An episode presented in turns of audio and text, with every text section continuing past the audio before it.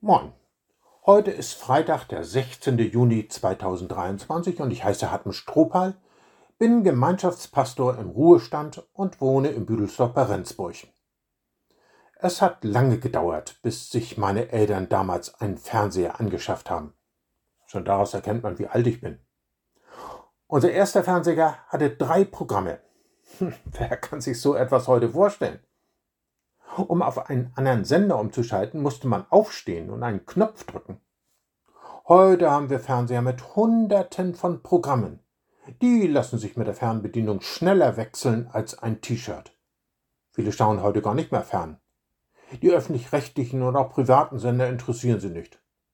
Groß ist die Zahl der bezahlbaren Anbieter, gewaltig die Auswahl der Programme.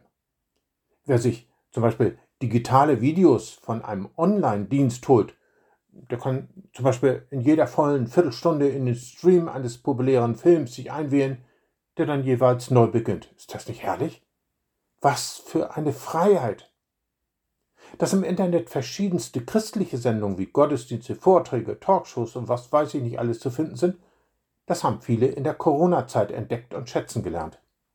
Hm, ist ganz schön bequem, zu einer Zeit, die einem passt, im heimischen Sessel nach Herzenslust hin und her zu zappen wenn einem der Verkündiger oder der Stier der Sendung nicht gefällt.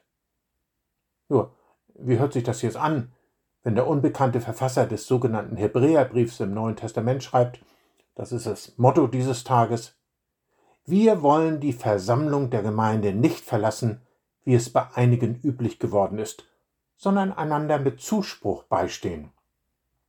Irgendwie aus der Zeit gefallen? Oder höchst aktuell? Nun, die Christen im ersten Jahrhundert nach Christus hatten weder Fernseher noch Internet, aber das gleiche Problem wie wir heute. Keine Lust, kein Verlangen, zu müde, zu bequem, andere Interessen. Ach, und da gibt es auch noch so viel menschlich, allzu menschliches in unseren Gemeinden, Streitereien, Machtkämpfe, unterschiedliche Lehrmeinungen, Lieblosigkeiten. All das kann einem das Gemeindeleben madig machen. Sich zurückzuziehen und für sich allein Christ zu sein, ist zumindest auf den ersten Blick ein verlockender Weg. Der Briefschreiber meint, bei einigen ist es üblich geworden. Warum hat er sich dagegen entschieden? Wir wollen die Versammlung der Gemeinde nicht verlassen, wie es bei einem üblich geworden ist? Weil er dazu gezwungen worden ist? Weil er bei Gott Punkte sammeln will? Nein, nein und nochmals nein. Der Grund ist, wie er schreibt, wir wollen einander mit Zuspruch beistehen. Ja, es gibt keine ideale Gemeinde, aber es gibt eine wunderbare Wirkung eines Gottesdienstes und Bibelgesprächs. Zuspruch, Ermutigung, Stärkung. Das Besondere an dem Zuspruch im Gottesdienst ist, dass Gott ihn gibt.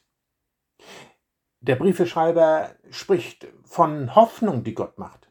Sie gründet sich nicht auf einer Vertröstung wie alles wird gut, sondern Jesus lebt. Und weil er das größte Problem, unsere Schuld, gelöst hat, kann er auch alle anderen Probleme lösen. Gott ist treu. Dafür werden in Predigten Beispiele genannt. Das Besondere an Gottes Zuspruch ist, dass er ihn gern durch Menschen weitergibt. Deshalb ist in vielen Gottesdiensten Raum auch für persönliche Erlebnisberichte.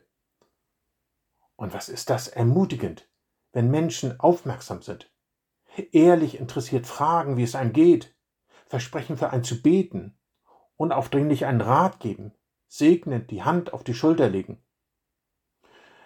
Wir mögen von einer Gemeinde enttäuscht sein. Aber es ist wie bei einem Lagerfeuer. Zieht man die brennenden Holzscheite auseinander, geht das Feuer langsam aus. Wenn sich Christen voneinander trennen, verlieren sie geistliche Kraft. Wenn sie weiterhin zusammenhalten, bringt sie das weiter in ihrer Beziehung zu Gott und den Menschen. Jesus segnet die Versammlung seiner Nachfolger trotz all ihrer Schwächen. Amen.